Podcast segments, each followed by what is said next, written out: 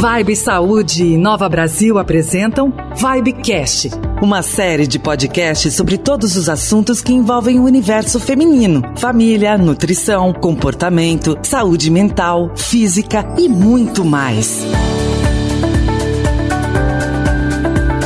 Seja muito bem-vinda a mais um episódio do nosso Vibecast. Eu sou a Daniele Brandi, sempre um prazer poder estar aqui te fazendo companhia. Eu sou mãe, jornalista, mulher e hoje nós vamos falar sobre uma amiga bem importante da mulher, viu? A vulva. E para saber mais sobre a anatomia, cuidados de saúde da vulva, a gente recebe a doutora Stephanie Caseira aqui com a gente mais uma vez.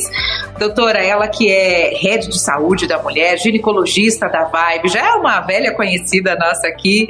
Doutora, seja muito bem-vinda mais uma vez no nosso bate-papo. Dani, sempre um prazer. Tava com saudades do Vibecast. Foi muito bom dividir esse espaço. Muito feliz com a nossa convidada do dia também. Pois é, já que a doutora Stephanie já fez a nossa leve abertura da nossa próxima convidada, temos mais uma mulher para reforçar esse nosso bate-papo de hoje. Recebo também a nossa convidada, a doutora Carolina Ambrogini, ginecologista e obstetra pela pela Universidade Federal de São Paulo.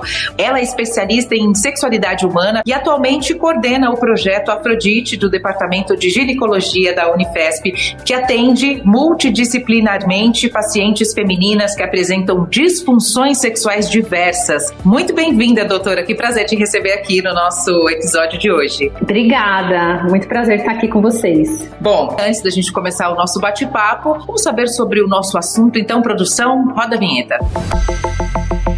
Vulva. Você conhece bem a sua?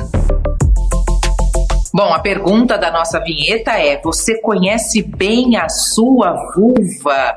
Pergunta que vale muito para a saúde sexual, mental e física também da mulher, certo, doutora? Vamos começar pela doutora Carolina? Sim, é muito importante que a mulher tenha um autoconhecimento, né? A vulva faz parte do nosso corpo, ela faz parte de nós. Então, antigamente existia muito tabu, né? Com o conhecimento desse órgão tão íntimo nosso, mas tão importante. Doutora Stephanie? A gente fala tanto em, em estar bem com nós mesmas, em estar bem no trabalho, estar bem bem com a família, no amor. E eu acho que antes de tudo a gente tem que falar em nos conhecer, e isso inclui conhecer o nosso corpo, é o nosso templo, né?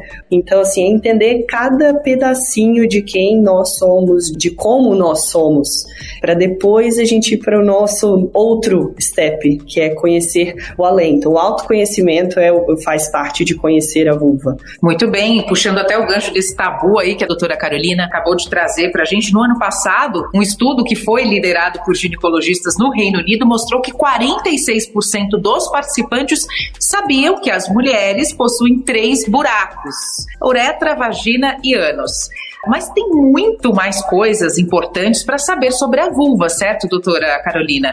Ainda existe muito tabu sobre conhecer a anatomia dessa região. Eu queria até que a doutora explicasse o que é vagina, o que é vulva. O ânus acho que tem um tabu um pouco menor, mas quando a gente fala de vulva, vagina, ainda tem uma confusão de que pode ser a mesma coisa, né, doutora Carolina? Exatamente. Então, as, muitas mulheres acham que o mesmo orifício por onde sai o xixi é a vagina. Então, é um desconhecimento conhecimento mesmo da própria anatomia, do que, que serve cada órgão. Do... Então, já que você me perguntou sobre anatomia, é importante que toda mulher se olhe no espelho. Então, quando a gente se olha no espelho com as pernas mais abertas, a gente consegue ver o, o clitóris, que é o órgão de prazer da mulher, que também precisa muito ser conhecido e que está ali na nossa vulva, os lábios maiores, onde tem os pelos, os lábios menores, que são, né, parece uma borboletinha ou uma flor, e logo abaixo tem uma, um orifício bem pequenininho que é difícil de ver, que é a uretra, que é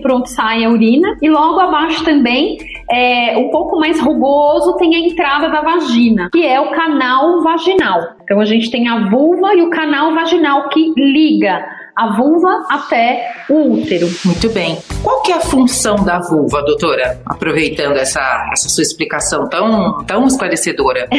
Olha, tem é, um órgão de prazer, então tem uma função sexual grande, né? Que é onde, onde a mulher sente prazer ao toque, que é o clitóris, e também é a saída da uretra ali está na vulva, então existe essa função urinária também. E o canal vaginal, ele é um canal onde saem todas as, as secreções, porque a gente tem bastante secreção produzida ali no colo do útero, o sangue menstrual, por onde entra o pênis no momento da relação sexual e também tem a função do parto, né? Os bebês nascem pela vagina, então múltiplas funções. Eu achei muito interessante a gente ter abordado esse tema e essa particularidade do corpo feminino e principalmente dessa parte, né, do nosso órgão que é tão importante. Bom, então agora que a gente já conhece um pouquinho sobre a anatomia da vulva, temos que saber também como cuidar dela, que é tão importante quanto, né, doutoras? Existe até uma conversa sobre usar ou não sabonete íntimos, é, ou qualquer outro tipo de sabonete nessa área.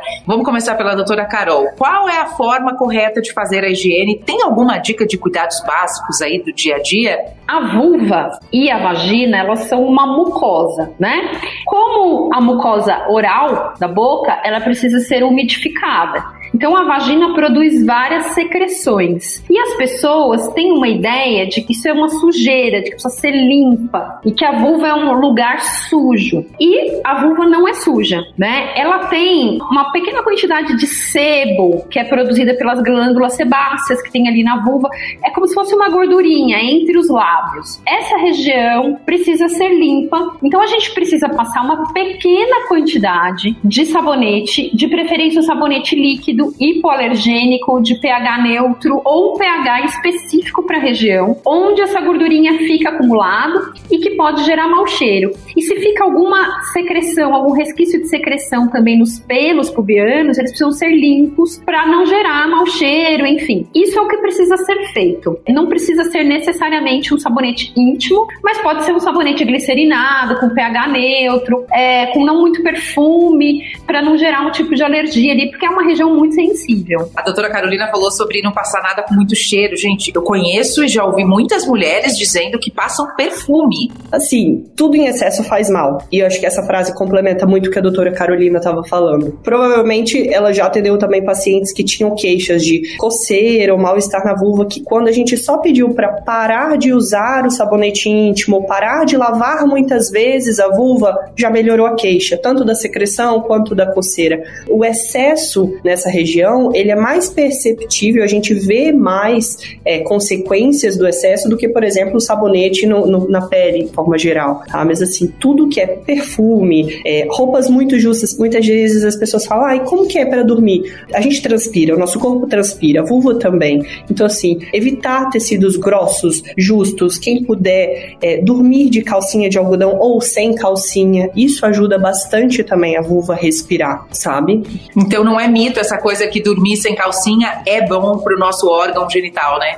Não, é bem indicado, a gente recomenda mesmo. E se a pessoa tá em casa também, tá à vontade, ela pode ficar sem calcinha, né? Pode ficar com uma roupa e ficar sem calcinha para que aquilo seja ventilado. E no verão, evitar tecidos grossos, abafados, porque acumula mesmo, é uma região que fica muito ocluída e que precisa respirar. Se o suor acumula, ela, ela fica uma região mais úmida, que daí sim pode causar é, fungos, né? Porque fungo gosta de lugar quente e úmido. Então, quanto mais livre, deixa sua vulva livre. Muito bem, eu acho que super combinou. Vamos subir essa hashtag aí para ficar no top 1 do Twitter, quem sabe? É. Bom, mas agora a gente está falando aqui de um, de um ambiente e de um cenário saudável, né? De uma vulva livre e saudável. A doutora Stephanie falou um pouquinho sobre esses cuidados, a doutora Carolina também, mas às vezes tem algumas coisas que acontecem com as mulheres que não necessariamente é falta de higiene, né? Um corrimento, por exemplo, é sinal que alguma coisa não está indo bem, né, doutora Carolina? Exatamente. Primeiro a gente precisa identificar o que, que é uma secreção normal, né? Porque sempre vai ter alguma coisa na calcinha, mulheres. Isso é uma realidade. Eu falo que só velhinha, né, quem já tá assim, sem menstruar muito tempo, e criança não tem secreção na calcinha. Fora essas duas situações, a mulher sempre vai ter algum tipo de secreção na calcinha. E isso não é corrimento. Corrimento é quando existe alguma infecção. Então, a secreção, normalmente, ela varia com a fase do ciclo menstrual. Então, quando a mulher está ali na, na, naquela fase fértil, ela tem bastante, uma secreção bastante clara, parecendo uma clara de ovo. Depois dessa fase, ela tem uma secreção mais espessa, parecendo uma maisena, que às vezes se acumula no fundo da calcinha e fica, se ela seca e fica discretamente amarelada. Mas sem odor. E depois da menstruação pode ter uma secreção, é um, aí é uma secreção mais escassa, tá? Mas sempre vai ter alguma coisa e a gente não precisa ter nojo dessa secreção, assim como a gente não tem nojo da nossa saliva, né? Quando existe uma alteração, uma infecção, essa secreção ela fica mais abundante, geralmente, amarelo esverdeada, com odor, odor geralmente de peixe, tá? Ou ela vem acompanhada de coceira e ela vem branca, parecendo uma nata de leite. Ela vem em pedacinhos e daí coça bastante, que é a infecção fúngica. Muito bem. Doutora Stephanie, quer fazer algum complemento? Que a gente vai falar logo em seguida sobre candidíase, né? Que não tem como a gente fugir desse assunto falando sobre esses problemas do corrimento, né? É, cada mulher conhece o seu corrimento, o seu natural. Então, o que fugir disso, que foram todos esses detalhes que a doutora Carolina deu, são sinais de alerta. Opa, está acontecendo dessa forma. Se fugiu do que eu estou acostumada a ver na minha calcinha no final do dia, a, a sentir, procura o médico, procura o seu ginecologista. Também não faça automedicamento, porque muitas vezes isso pode ser pior. A candidíase é também uma infecção bem comum, né, para a maioria das mulheres. Toda mulher já teve candidíase em alguma fase da vida. Segundo uma pesquisa, inclusive feita pelo Ibope e a farmacêutica Bayer, que acabou mostrando que 52% das mulheres brasileiras já tiveram candidíase ao menos uma vez na vida, atingindo 3 em cada 4 mulheres. Quais são as dicas nesse caso? Como é que a gente pode evitar candidíase, por exemplo? Doutora Carol, pode começar a responder pra gente. Bom, é, eu acho que é importante a gente falar que candidíase não vem por falta de higiene. A vagina, ela tem vários micro-organismos que estão em equilíbrio, sendo o principal dele os lactobacilos, que mantém o pH vaginal mais ácido. Eles produzem ácido lático e mantêm o pH vaginal mais ácido. E aí existe o fungo, existe a cândida em pequena quantidade, existem outras bactérias que estão morando ali em equilíbrio.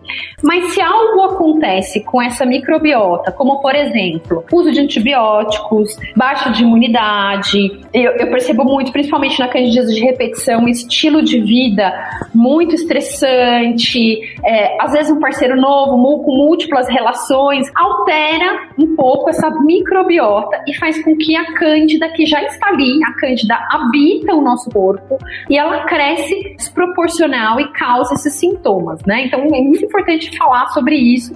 No meu consultório eu vivo quase uma epidemia de candidíase de repetição. Acho que você também deve ver bastante, né, Stephanie? É muito, muito, muito frequente. E assim, que eu vejo muito paciente que teve, sabe mais ou menos como é o sintoma, então ela sabe quando voltou, quando tá tendo de novo, e aí ela tenta usar uma medicação que já usou e não faz mais efeito o cuidado, às vezes, é um pouco diferente. Então, sempre vale a pena você procurar esse atendimento médico. Muito bem. Agora eu vou trazer um outro dado muito importante, convidar uma outra especialista para dar uma acrescentada neste nosso papo, porque de 3 a 5% das mulheres relatam que sentem dor na hora do sexo e isso tem nome. Vamos ouvir o que a psicóloga e mestre em sexualidade, Ana Luísa Fanganiello, tem a nos dizer. Ana, seja muito bem-vinda. Vaginismo, hoje em dia, a gente chama de dor dor genitopélvica, que é uma dor de contração de assoalho pélvico, músculos vaginais. E isso pode acometer pessoas que têm vagina, tanto homens trans quanto mulheres cis, que queiram ter algum tipo de penetração, independente do que, que seja. Às vezes confunde-se que é uma dor só na penetração sexual e ela não necessariamente. Às vezes uma pessoa que tem que quer fazer um exame ginecológico, de espéculo, pessoas que queiram fazer algum tipo de exame de ultrassom podem sentir essa dor e podem ter essa que a gente chama de trava na hora do exame ou da penetração. Ah, algumas pacientes relatam, inclusive, que nem conseguem chegar a encostar na vulva porque o, o, medo e a percepção de que algo vai entrar já trava e já sentem dor na, na região pélvica. Ela pode ter causa física e ela pode ter causa psíquica. E as causas psíquicas e, e causas físicas, elas são importantes serem avaliadas, né, pelo profissional que acompanha essa pessoa. E muitas vezes, mesmo as causas orgânicas, elas, como demora muito tempo, né, para serem diagnosticadas, elas já têm conteúdos uh, psíquicos que, que aumentam essa dor.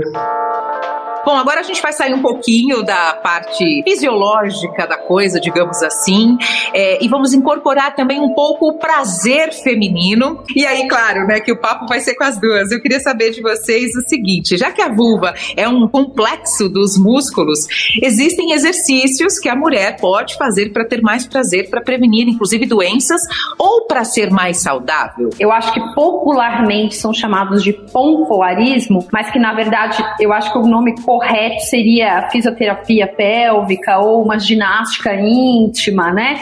É importante que é, seja primeiro orientado por um profissional, né? Porque a gente assiste muitos vídeos aí, quer fazer um curso pela internet e não necessariamente aquilo é para você, tá? Então eu acho que o primeiro passo para o prazer é se conhecer, saber sua anatomia, se tocar, se gostar eu acho que sair fazendo ginástica aí sem saber, inclusive, pode até levar ao vaginismo, que foi o que a Ana Luísa explicou. Muito bem, doutora Stephanie. E muitas vezes, esses vídeos que a doutora Carol estava falando, a paciente, a, nós mulheres, não só as pacientes, mas a gente tenta reproduzir não consegue, isso gera uma frustração. Não é todo exercício que vai satisfazer a sua expectativa e alguns parecem super difíceis sem a orientação correta. Bom, recentemente saiu uma pesquisa da Sociedade Internacional Internacional de Cirurgia Plástica e o Brasil é um recordista mundial em labioplastia. Olha só que loucura. O nosso programa procura trazer também, né, como ter a vulva plena, saudável. Agora existe a vulva perfeita, é isso mesmo, meninas? Por que, que as mulheres fazem esse tipo de cirurgia plástica? Porque é uma coisa que já existe, né? O Brasil tá aí no ranking, tá na frente. Eu procuro não incentivar eh, essas cirurgias, até porque elas dão bastante complicação enfim. Eu não sei a opinião aí da Stephanie, mas eu acho, eu acho que a gente não precisava liderar esse ranking. É, às vezes a gente fala da estética e a estética ela modifica muito a nossa sensibilidade. Então tem paciente que coloca o implante de mama e perde a sensibilidade nos seios. Então quando você fala em fazer uma ninfoplastia, gente, é fazer um corte na sua vulva. Você vai perder uma área de sensibilidade também muitas vezes. Então isso tem repercussão além da estética. Eu acho que cirurgia nesse caso, ou laser, vale, por exemplo, quando você tem um trauma na vulva e aí você tem uma, uma realmente algo que deformou aquela região.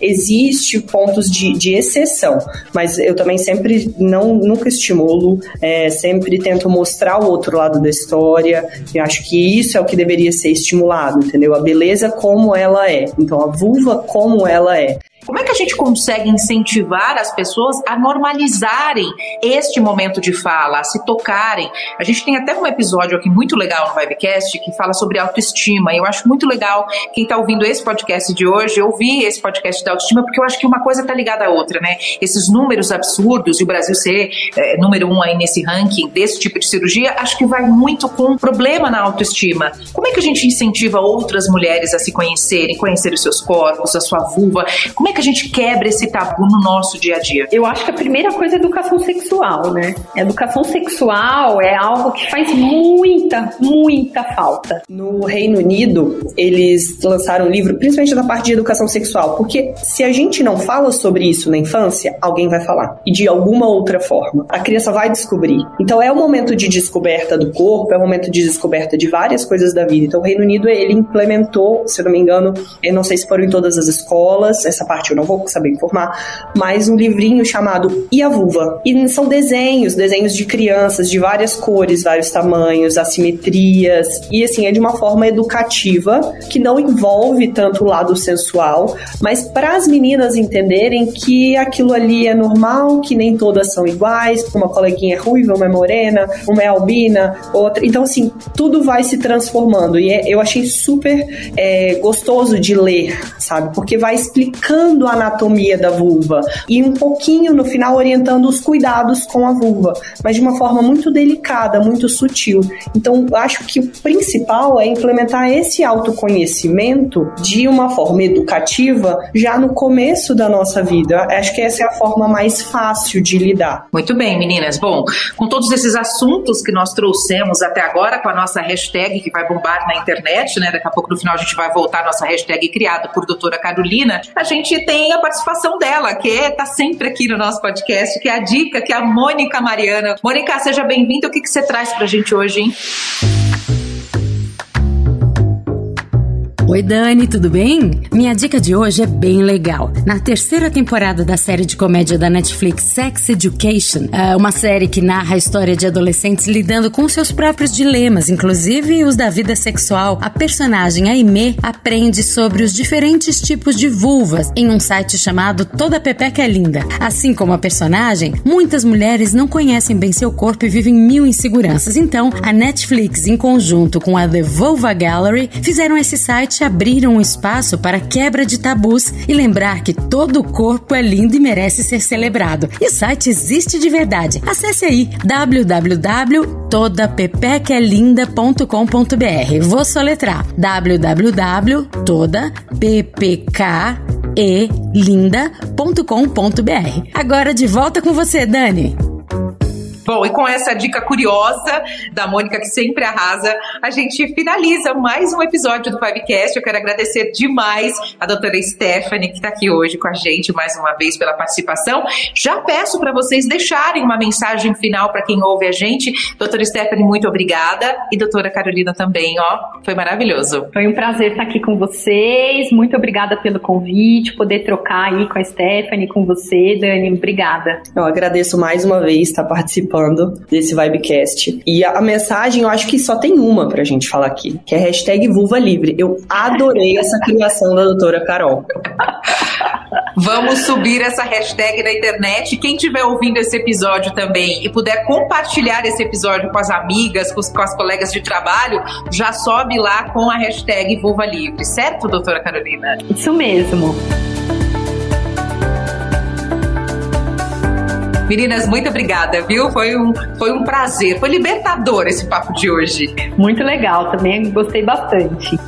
Bom, eu sou a Daniele Brandi, fico por aqui. Espero você no próximo episódio do nosso Vibecast. Um beijo e até lá. Vibe Saúde e Nova Brasil apresentaram Vibecast Gostou da conversa de hoje? Lembre-se que você pode se consultar com uma de nossas profissionais para cuidar da saúde e saber o que está acontecendo com seu corpo, com o carinho que você merece. E claro, com muita empatia e cuidado. É só baixar o app da Vibe Saúde, acessar a seção Atendimento Agendado, procurar pela especialidade e agenda da profissional que você mais se identifica. A gente vai te esperar por lá.